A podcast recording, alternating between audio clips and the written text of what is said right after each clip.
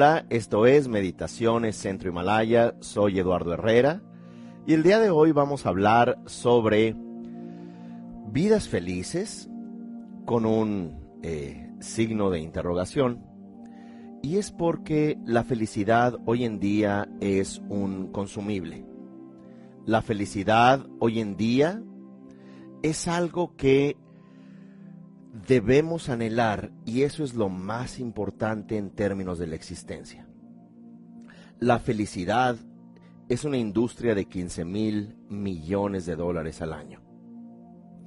La felicidad es algo que tan solo una empresa llamada Mr. Wonderful vende 270 millones de dólares al año con camisetas de soy feliz, yo me afirmo, la vida solo es en el presente. Y es por eso que también comenzamos con este concepto muy relevante llamado la happy gracia. Es como la dictadura de la felicidad. Este es un libro publicado en el año 2018 eh, por Edgar Cabanas, al igual que Eva y Yus. Y este concepto de happy gracia es esta eh, obsesión por la felicidad, esta obsesión por debo ser perfecto. Mi derecho a la libertad es mi derecho a la felicidad. Y esto parecería un eslogan de campaña política en los Estados Unidos. Libertad, felicidad. Y ciertamente podemos ver con cifras preocupantes cómo los Estados Unidos es un país sumamente respetable cuya cuyos índices de suicidio son los más altos en los últimos 30 años, donde el consumo de drogas legales, número uno, e ilegales es el más alto a nivel mundial, donde los eh, antipsicóticos, que es el término formal para ansiolíticos, antidepresivos, medicados desde niños pequeños hasta adultos mayores, nos da un indicativo muy importante como esta ansiedad por encontrar la felicidad, esta japicracia, esta noción que va de la mano de un individualismo. Y más o menos la frase o la promesa es, entre más te conozcas, más feliz vas a ser. Y en este autoconocimiento es interesante cómo antes había un par de pastas dentales en el supermercado y ahora tienes 38 por lo menos. Donde buscas eh, un jabón y no sabes cuál comprar.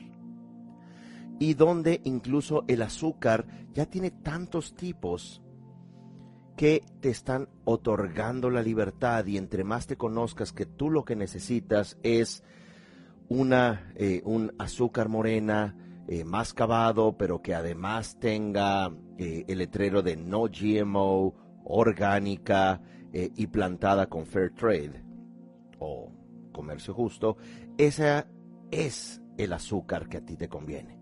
Y eso por supuesto va a traer feliz, no importa si cuesta un par de dólares más.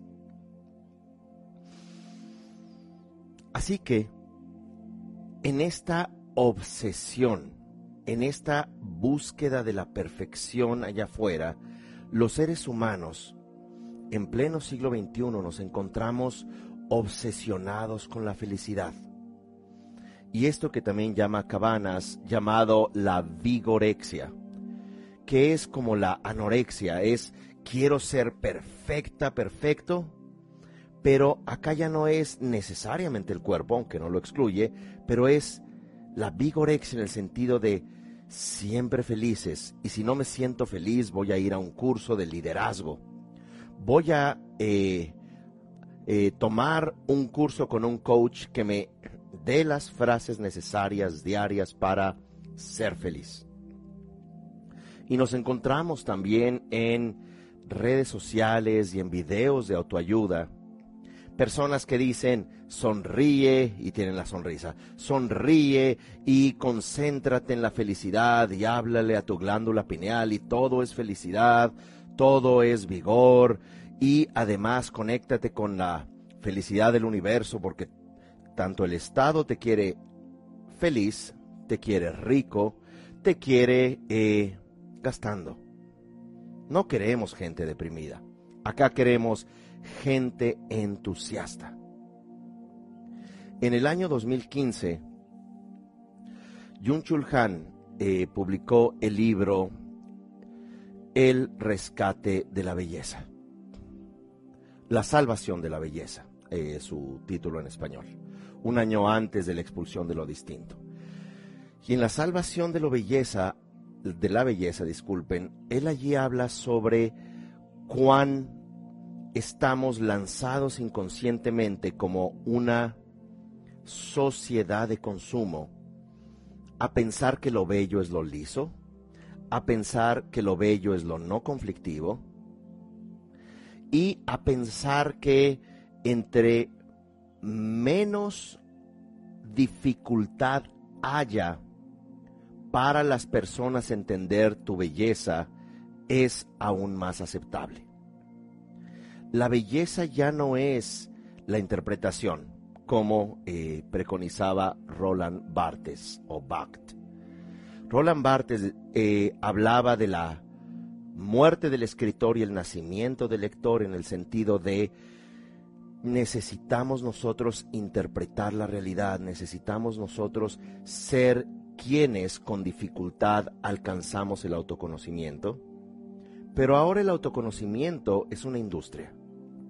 Así que todos sean felices y vamos a gritar al mismo tiempo brincando, soy feliz, soy feliz.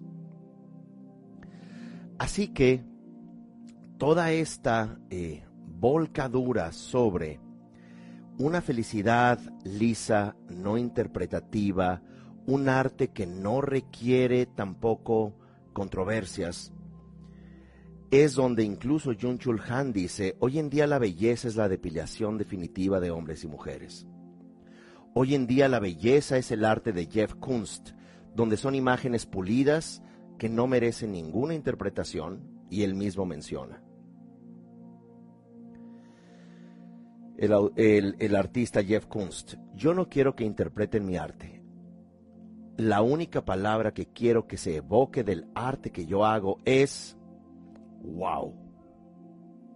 Y es este me gusta que hablábamos la sesión pasada la entrega pasada, donde el me gusta es una especie de aparente emocionalidad de ser aceptado, pero al mismo tiempo no sabes si le gustó tu foto, tu pensamiento, tu existir, si le gusta que estás vivo, o simplemente lo que reenviaste o compartiste o retuiteaste.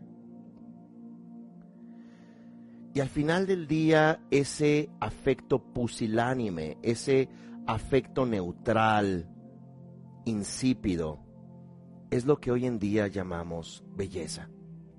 Es lo que llamamos la felicidad. Y la felicidad es algo donde el Estado te quiere feliz y te quiere feliz para que consumas más.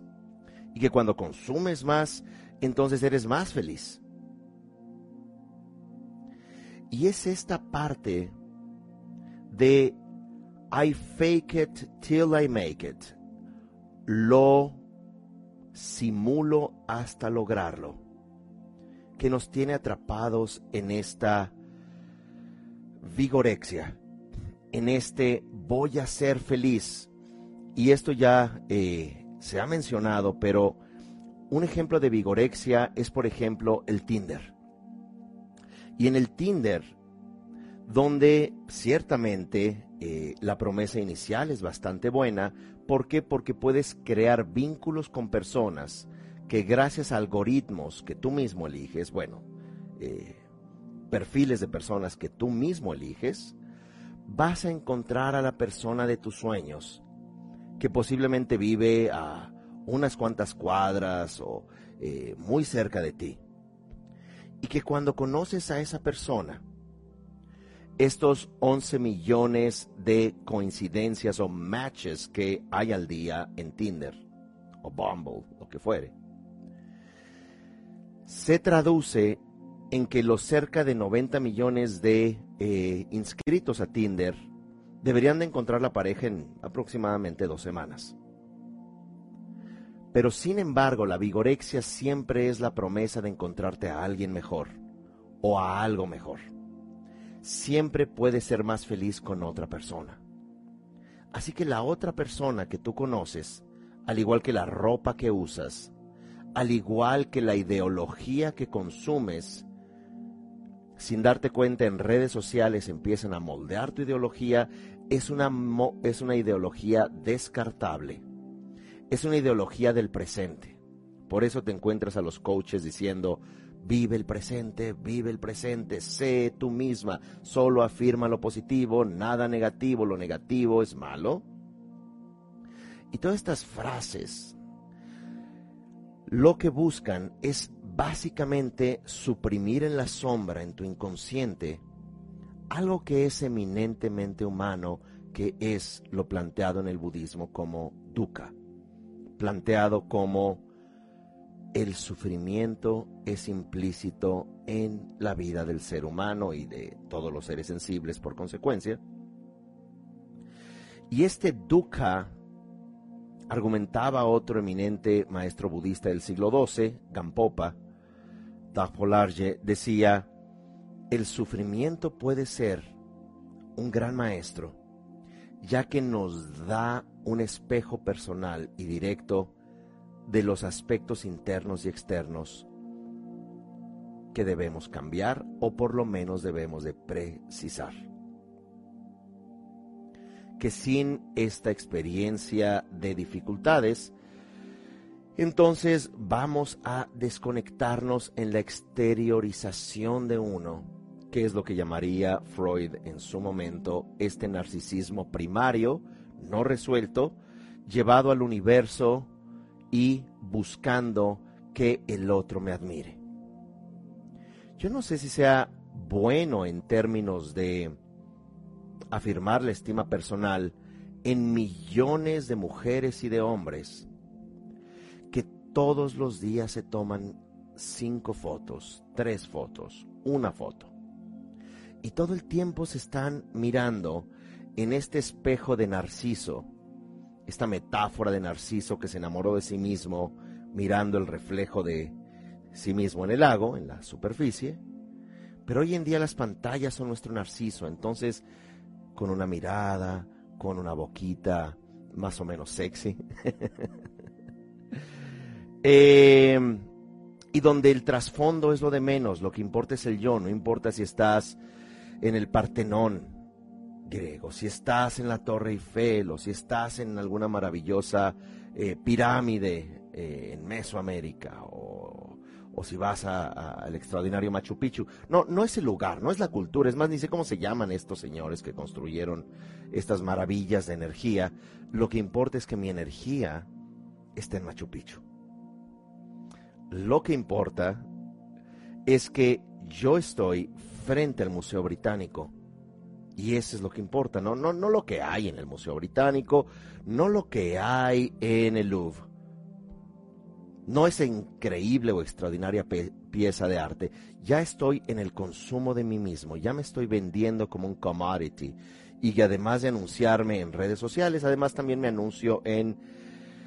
Vuelvo a este lugar de desconexión llamado Tinder. Y este lugar de desconexión, ¿por qué? Porque en la vigorexia siempre puedes encontrar a alguien mejor.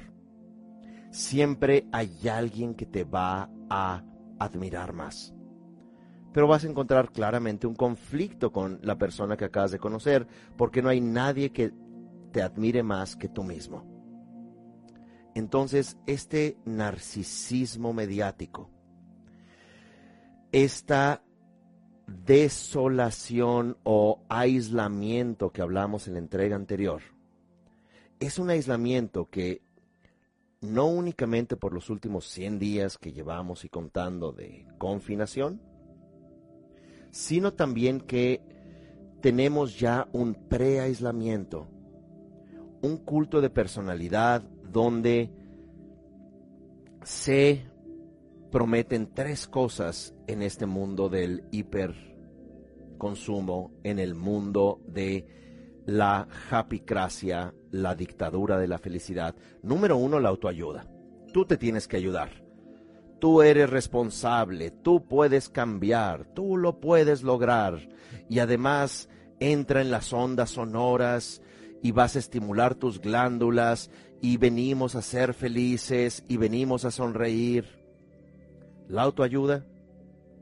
Dos, el autoconocimiento.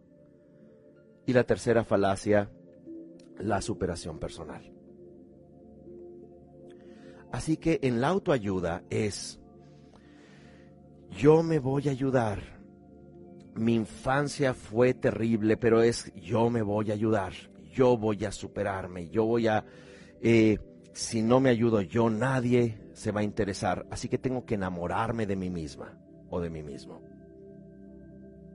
Dos, el autoconocimiento. Tengo que hacer regresión de vidas pasadas. Tengo que hacer mindfulness y quererme mucho. Tengo que eh, hacerme indudablemente lectura del tarot y lectura de runas y lectura de eh, astrología tibetana o astrología occidental, egipcia, lo que ustedes gusten. ¿Por qué? Porque entonces así yo voy a autoconocerme. Voy a hacer este culto a mí mismo. Ya no es suficiente el espejo que tengo en casa, ya también es el espejo de las redes sociales y es más, ya no importa ni siquiera cómo me siento. Ya también es cuántos seguidores tengo, el estatus que yo tengo.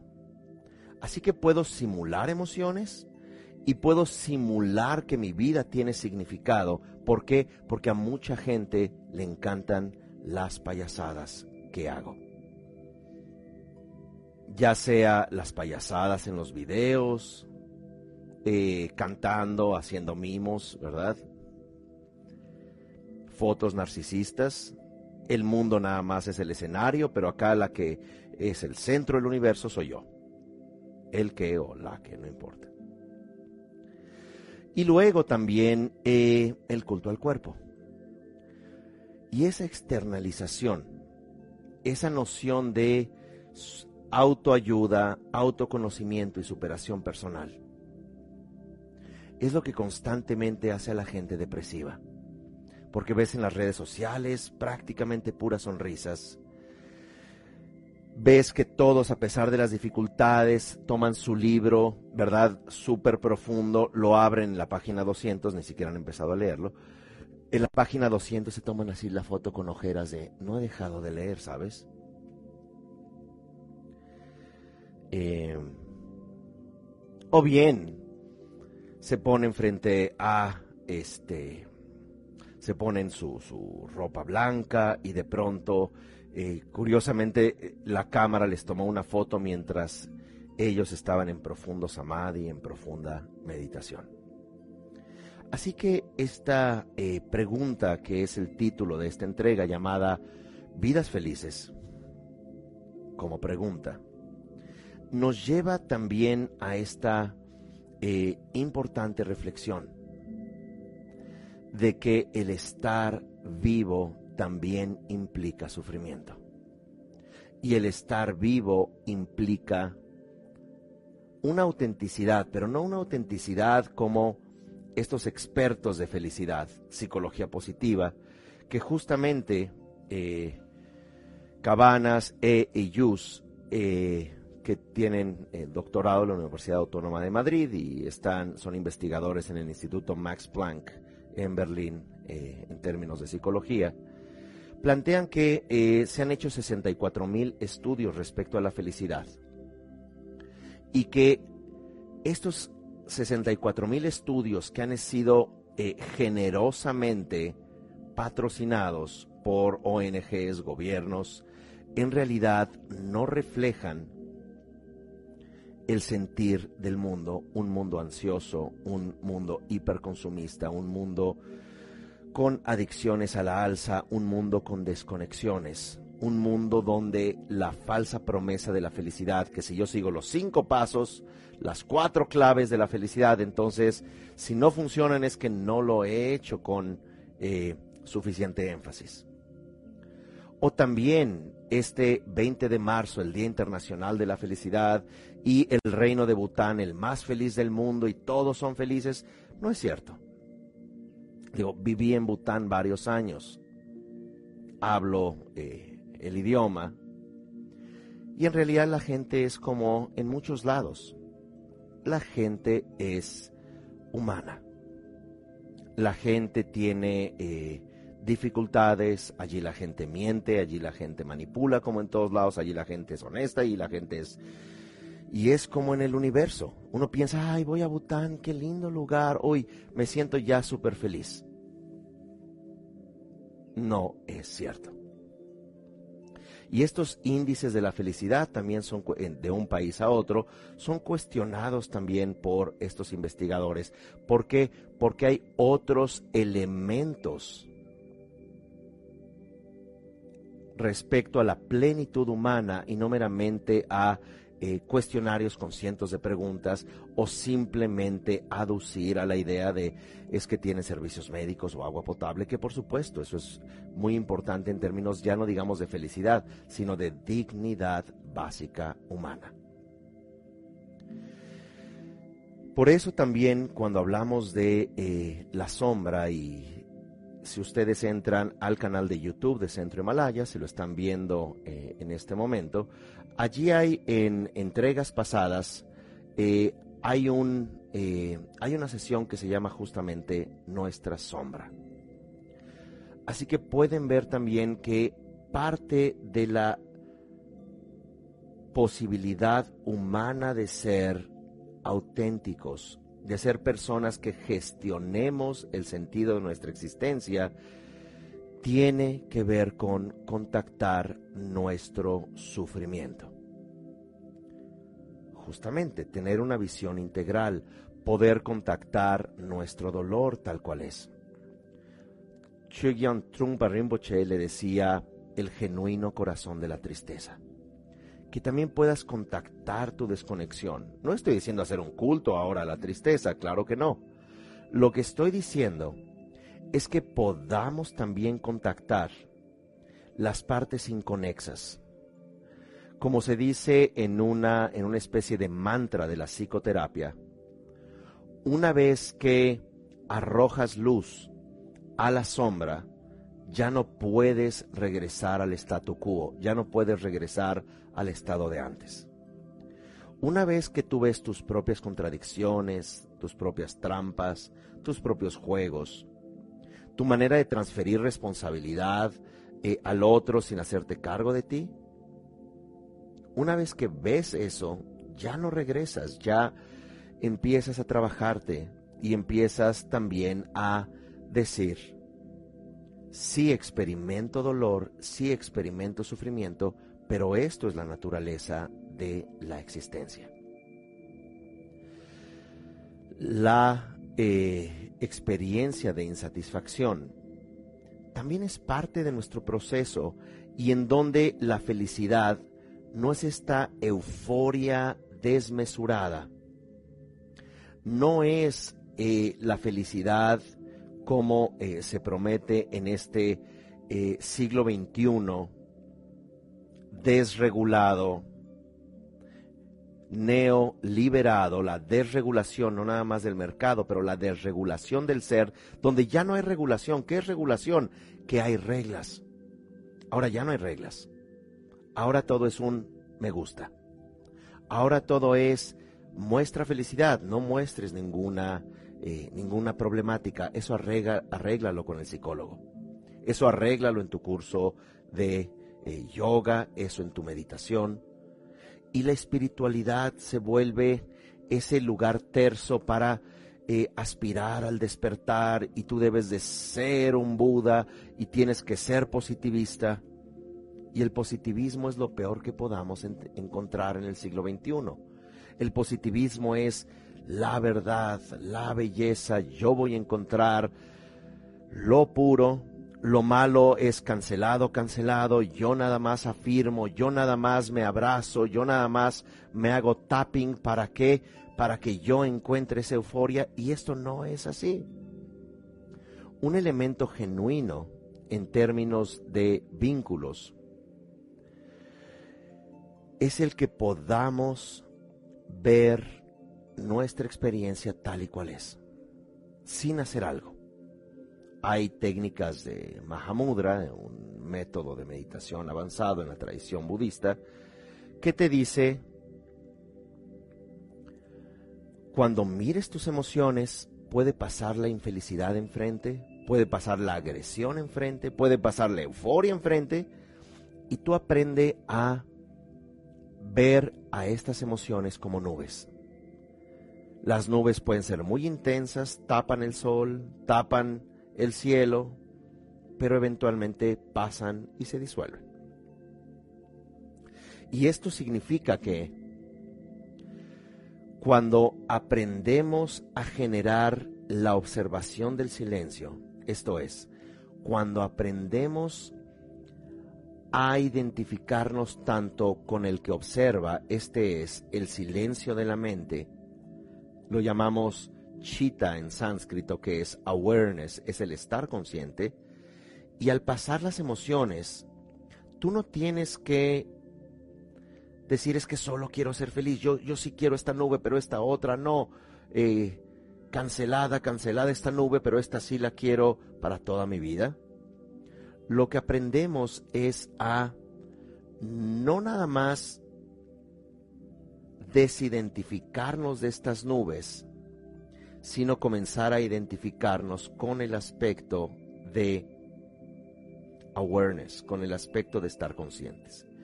Y cuando comienzas a estar consciente de tu mente, a estar consciente de tu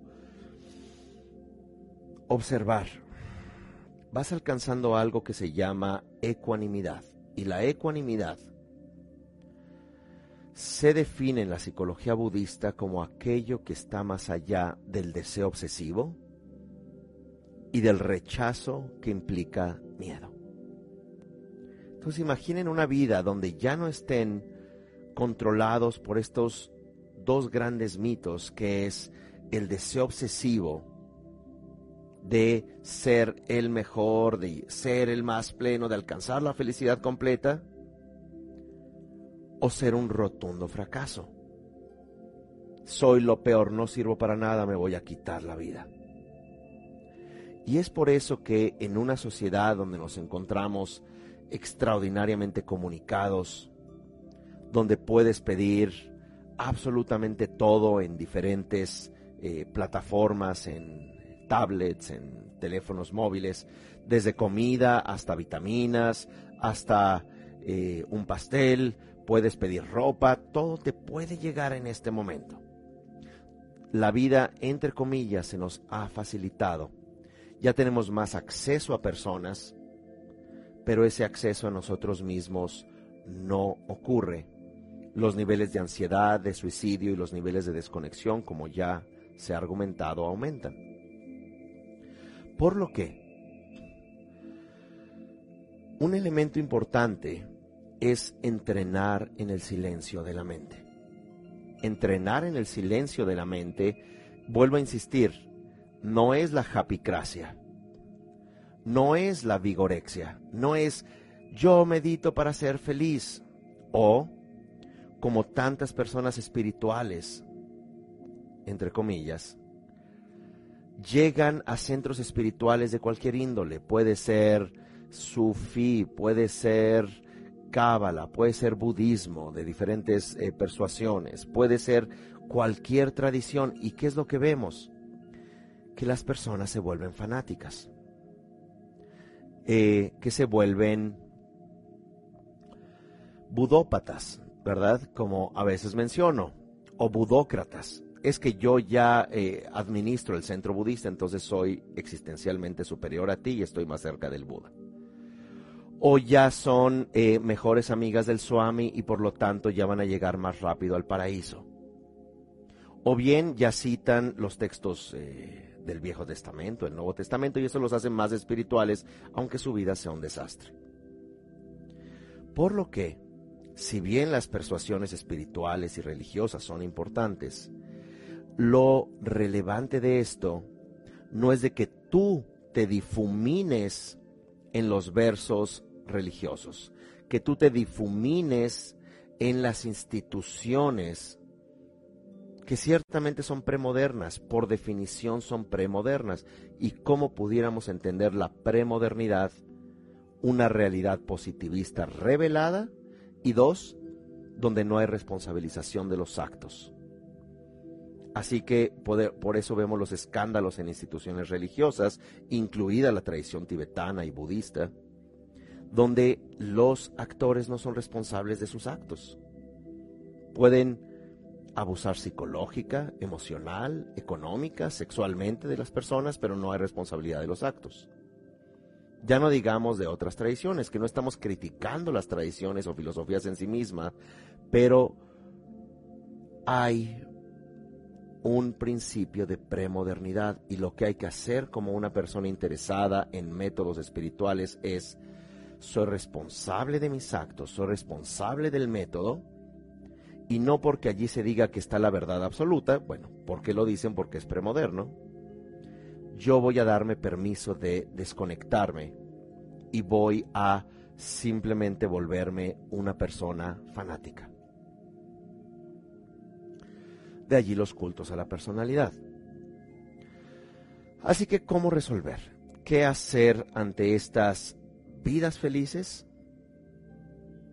Lo importante en términos de una genuina autenticidad, y parecería un pleonasmo decir genuina autenticidad, pero es que hoy en día se dice autenticidad nada más gritar y decir soy feliz y yo me conozco y yo me quiero y eh, ¿qué hacer?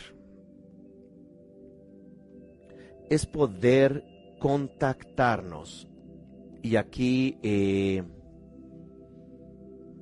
la propuesta es eh, traer un acrónimo y el acrónimo eh, es vida, ¿verdad? Y la primera letra, la V, la V, como se le puede llamar, tiene que ver con vínculos significativos. ¿Y qué quiero decir por vínculos significativos? Una vinculación genuina a ti mismo, una vinculación a tus hijos, a tu pareja, una vinculación a tus amigos, una vinculación a tu eh, lugar profesional, significa, cuando decimos vínculos significativos o auténticos, son vínculos en donde hay la posibilidad no nada más de comunicación, sino de negociación donde podamos ser capaces también de contactar nuestro dolor, nuestra insatisfacción, donde podamos hablar con el otro y decir, no entendí esto, ¿me pudieras explicar? Me sentí un poco mal cuando hablaste con esta persona eh, y no es de que la otra persona tenga que eh, darte explicación de todo, pero sí validar tu sentir. Entonces, una relación, una vinculación genuina o significativa es en donde validemos nuestro sentir o que el otro valide nuestro sentir, valide nuestra existencia. Y si esa vinculación es con nosotros mismos, también validar que estamos tristes, validar que estamos aburridos, validar que no hay que hacer y hacer y hacer y hacer y hacer para ser aceptados. Una vinculación auténtica, una vinculación genuina, tiene que ver con hacer, ya sea en familia, ya sea con dos, tres, cuatro amigos, amigas, con tu pareja, un espacio de genuina validación existencial. No necesita ser la persona más seguida en redes sociales o más popular, que eso ya vimos que no, es eh, sinónimo de acompañamiento, sino que una vinculación genuina es comunicarnos, es el estar en y con nosotros. Y esto nos lleva a eh, el segundo punto, que es la I de vida, la I es incertidumbre. ¿Y por qué incluir en una noción o en una propuesta de felicidad la incertidumbre? Porque cuando estamos experimentando la incertidumbre, cuando vivimos la incertidumbre nos volvemos más genuinos. La tradición budista te dice, hay que meditar en la impermanencia y la muerte todos los días. Hay que contactar el hecho que somos falibles, es decir, que nos podemos equivocar. Hay que aceptar el hecho que vamos a morir, que también los vínculos son impermanentes, que nuestra vida es impermanente. Como parafraseando a Octavio Paz, olvidamos el asombro de estar vivos, que es un verdadero eh, asombro, es un milagro, es algo extraordinario estar vivos, pero como menciona Jun Chul Han, no estamos lo suficientemente vivos ni estamos lo suficientemente muertos para definirnos. Y en este contexto, cuando hablamos de incertidumbre, ya aceptamos de entrada que van a haber dificultades en una relación, que nuestro cuerpo sí es una máquina asombrosa, pero también se enferma, que no estamos en control de nuestros hijos, así los hayamos eh, cuidado hasta sus eh, nobles e inocentes 45 años. Bueno, es broma. Que no somos enteramente responsables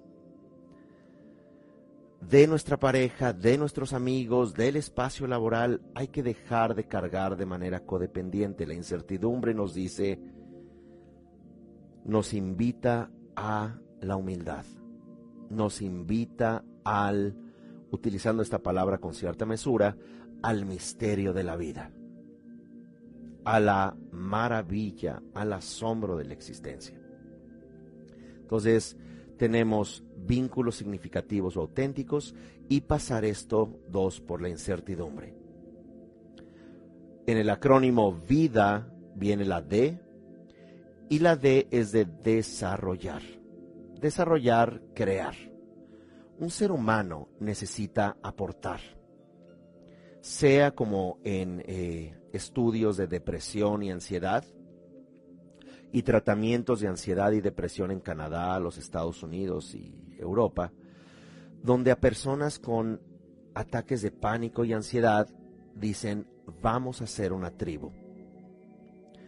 Y la tribu no, no significa eh, ir a comprar necesariamente un tipi eh, y hacer una fogata y cantar, que tampoco estaría mal, pero hacen una tribu de recuperación de un jardín se reúnen cada semana a estudiar sobre cómo hacer un bello jardín, luego se ponen a trabajar y se empieza a crear un núcleo de cinco personas trabajando en un jardín, investigando el clima, investigando qué semillas o qué plantas se pueden plantar. Y eventualmente ese bello jardín, que no es algo instantáneo, que posiblemente tarda tres meses o seis meses, si eh, tres meses y se plantan las semillas en lo que salgan estos germinados, pero pensemos seis meses y luego viene mantener este jardín. Entonces, hay un cuidado y hay una pertenencia a algo. Y esta de desarrollar, crear, es un, es un estado humano, es una es la naturaleza de dar al otro. Y es sumamente importante para nuestra psique crear algo. Y lo que les quiero decir, como se ha hablado muchas veces, cuando estés en tu lecho de muerte, ¿qué vas a hacer con tus 65 mil likes de tu viaje a eh, Birmania? ¿Qué vas a hacer con tus eh, 80 mil corazoncitos de una sola foto haciendo tu asana? ¿Qué vas a hacer con toda esa simulación de felicidad y de pertenencia donde nadie pertenece, nadie se pertenece y todos pretenden pertenecer. Poder ayudar a personas, ayudar a animales, ayudar a ecosistemas, poder aportar desinteresadamente, como se le llama en inglés, random acts of kindness, actos de bondad aleatorios, no dices, ah, voy a ayudar a esta persona porque luego le voy a pedir el favor. Ayuda a las personas. Obviamente no te quites el pan de la boca, como se decía tradicionalmente, ¿verdad? Pero siempre tenemos espacio para escuchar a otros, siempre tenemos espacio para ver el brillo a los ojos de alguien. Silencien su mente para realmente escuchar no traten de figurar, traten de ser parte, difuminarse en un paisaje donde no importa eh, nuestro narcisismo, nuestro aferramiento. Es importante, y no estoy diciendo que haya que hacer un gran monumento donde nos recuerden, o de que haya que perpetuarse ni en redes sociales, ni en obras de arte necesariamente crear y dar. Tiene que ser un acto por el otro y no un acto de salvación hacia uno, porque también está el síndrome, yo le llamo el síndrome del bodhisattva, que es una figura eh, budista de ayuda a los demás, ¿verdad? Pero cuando se vuelve el síndrome, ¿verdad? Eh, ya puede implicar codependencia, abandono de uno mismo, pero aquí ya a partir de vínculos significativos, incertidumbre, desarrollar, crear, viene el cuarto punto que es amor. Y amor visto eh, puede ser el amor romántico, no lo excluye, pero acá me refiero al término maitri en sánscrito o meta en pali, que es el amor bondadoso. Y el amor bondadoso es siempre partir del hecho que, comenzando por ti, como todos los seres sensibles, venimos a ser auténticos, a ser felices. El amor no significa no ser, no tener dificultades. Amor no significa ser imperfectos, porque claramente lo somos amor no significa que tenga que alguien ser lineal, ni podemos nosotros ser lineales, ni los demás ser lineales. Amor significa el partir de la base de un sentido de dignidad. Partir de la base de un sentido de aceptación a ti para aceptar al otro. Si vemos estos totalitarismos en la historia o si han tenido vínculos totalitarios. Eres lo peor, eres lo mejor, te adoro, pero ahora te odio. Qué buena persona eres, eres impresentable. Si así se tratan, puede ser un foco rojo. O si son, han sido tratados así. O si vemos en la historia estos totalitarismos. Es importante darnos cuenta que cuando decimos amor, es el amor y la aceptación de uno en su proceso vital, al igual que el proceso del otro. Por lo que, gracias por ponerlo allí en el foro, ¿verdad? Vida, vínculos significativos, dos, incertidumbre, tres, desarrollar, crear, bueno, ahí está la C, es generar algo sin eh, condicionamientos y finalmente el amor bondadoso. Para evitar esta gracia, esta dictadura de la felicidad, esta simulación, este vivir para la imagen. Así que vamos a hacer una meditación y antes de todo esto quiero eh, invitarles a un retiro de meditación de mindfulness que es este 16 de julio al 19. Es un retiro virtual que lo pueden tomar en vivo, como ahora, o lo pueden tomar también diferido para quienes, como por ejemplo, lo están viendo en YouTube. Este va a ser en una plataforma independiente. Eh, pueden ver toda la información, horarios, costos, preguntas frecuentes en centrohimalaya.com. Y acá la intención de este retiro de mindfulness es de que podamos tener, eh, son prácticamente 18 horas, es prácticamente eh, suficiente tiempo para profundizar en métodos y técnicas auténticas para usar, para contactarnos y usar esta meditación o conciencia plena para poder eh, trabajar con estas ideas que hemos usado sobre el silencio de la mente, sobre el ser capaz de no identificarte nada más con las nubes, sino identificarte con el cielo consciente. Como dice Pema Chudron, somos el cielo, no somos el clima. Es una eh, metáfora sumamente eh, meditativa. Entonces es esta invitación, ojalá que puedan regalarse esa, eh, esa oportunidad, ya que aquí reflexionamos y hacemos una meditación corta, como saben, y vamos a intentar los viernes también de dedicar más tiempo a la meditación. Así que en dos días, además de nuestra reflexión, de nuestra entrega, vamos también a eh, dedicar más tiempo a la práctica meditativa. Muy bien, así que vamos a hacer este ejercicio de meditación y va a ser eh, básicamente un ejercicio de observación. Recuerden, ustedes son, ustedes son el cielo, no el clima.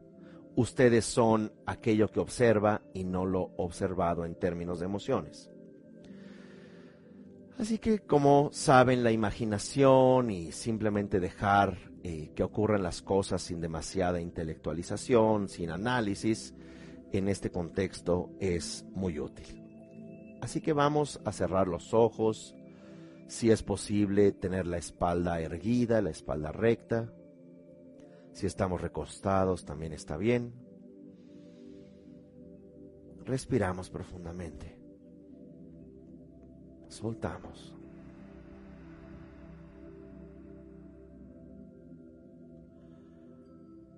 Y vamos a recordar brevemente estos cuatro puntos del acrónimo vida mientras respiramos de manera relajada. Primero que nada, vínculos significativos. Estamos conscientes que estamos conectados a todos los seres pero de manera directa a vínculos familiares, vínculos emocionales, amigos, pareja, colegas, de un espacio laboral o de alguna actividad. Y aquí vamos a imaginar que estamos mirando nuestra vida desde afuera, como si miráramos una esfera de cristal, como estas de los cuentos, del tamaño de una pelota de baloncesto. Y nosotros desde fuera mirando al interior de esta bola de cristal, vemos nuestros vínculos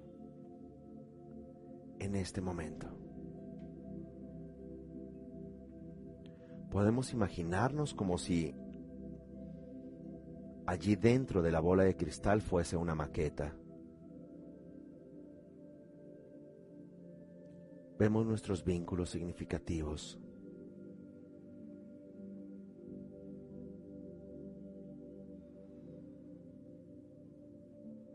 Vemos también los no tan significativos, personas que hemos dejado de frecuentar, familia o amigos,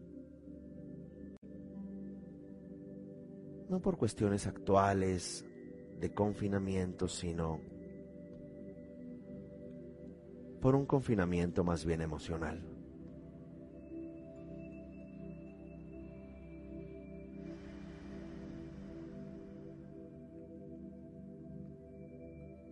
Y observamos sin juzgar.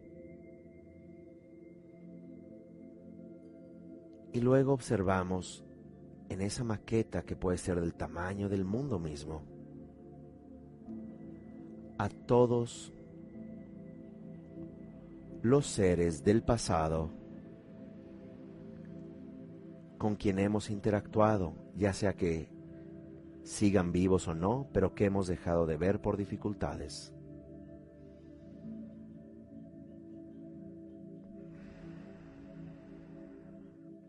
Aquello que podemos llamar psicológicamente adversarios emocionales.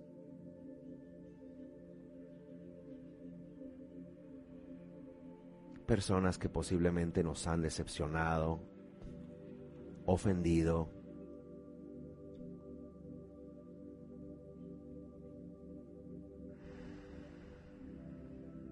y nos vemos a nosotros también en esa maqueta. Es más, nos vemos allí dentro meditando en este momento.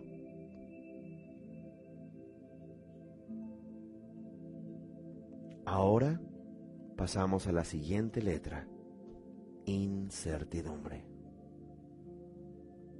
Seguimos mirando esa maqueta. Nos vemos allí dentro meditando y también observamos que nuestra vida ha sido, es y será incertidumbre. Que no estamos en control.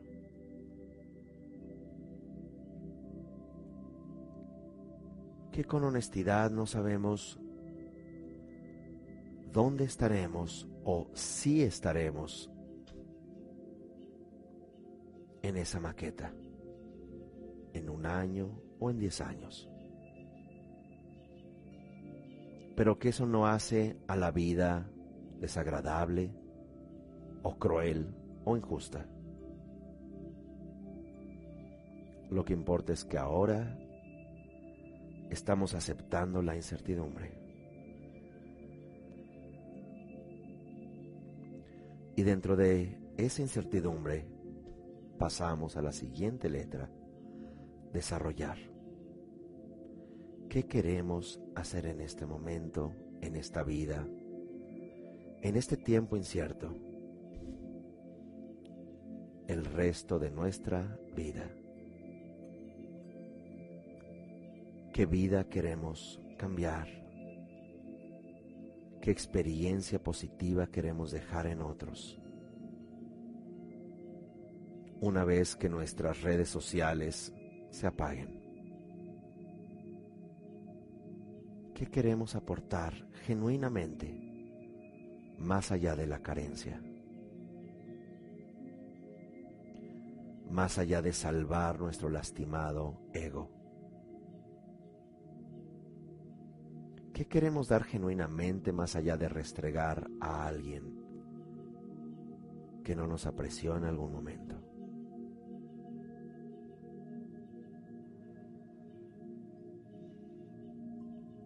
Finalmente amor. En esa maqueta, mirándonos desde fuera, mirando incontables seres vivos, no únicamente humanos ecosistemas, el espacio y el tiempo.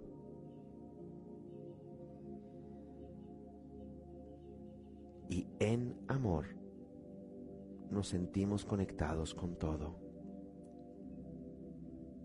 No nada más a seres vivos, sino también a objetos inanimados, como rocas, arroyos, las nubes, el viento.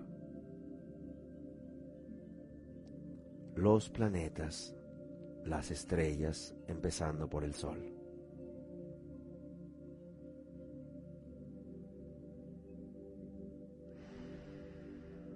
Y reflexionamos sobre nuestra vinculación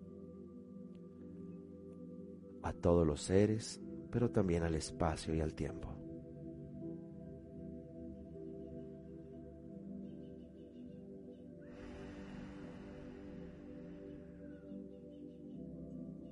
Podemos estar el tiempo que deseemos, respirando y podríamos contemplar una y otra vez la importancia de V, vínculos, y incertidumbre, de desarrollar, crear, y A, amor bondadoso. Respiramos profundamente.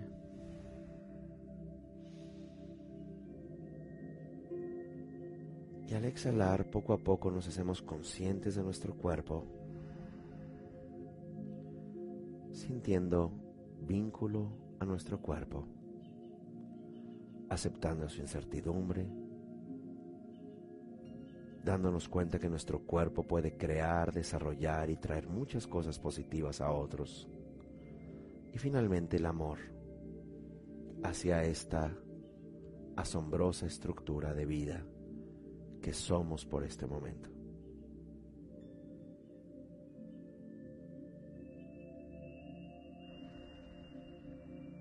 Y poco a poco vamos abriendo los ojos. Nos estiramos.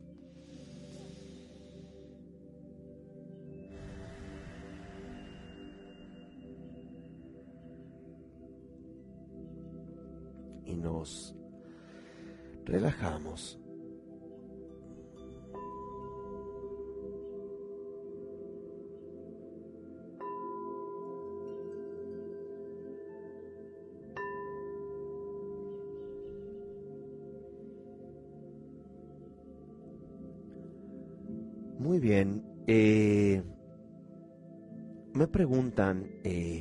Sobre la página Centro Himalaya. Eh, entren a centrohimalaya.com.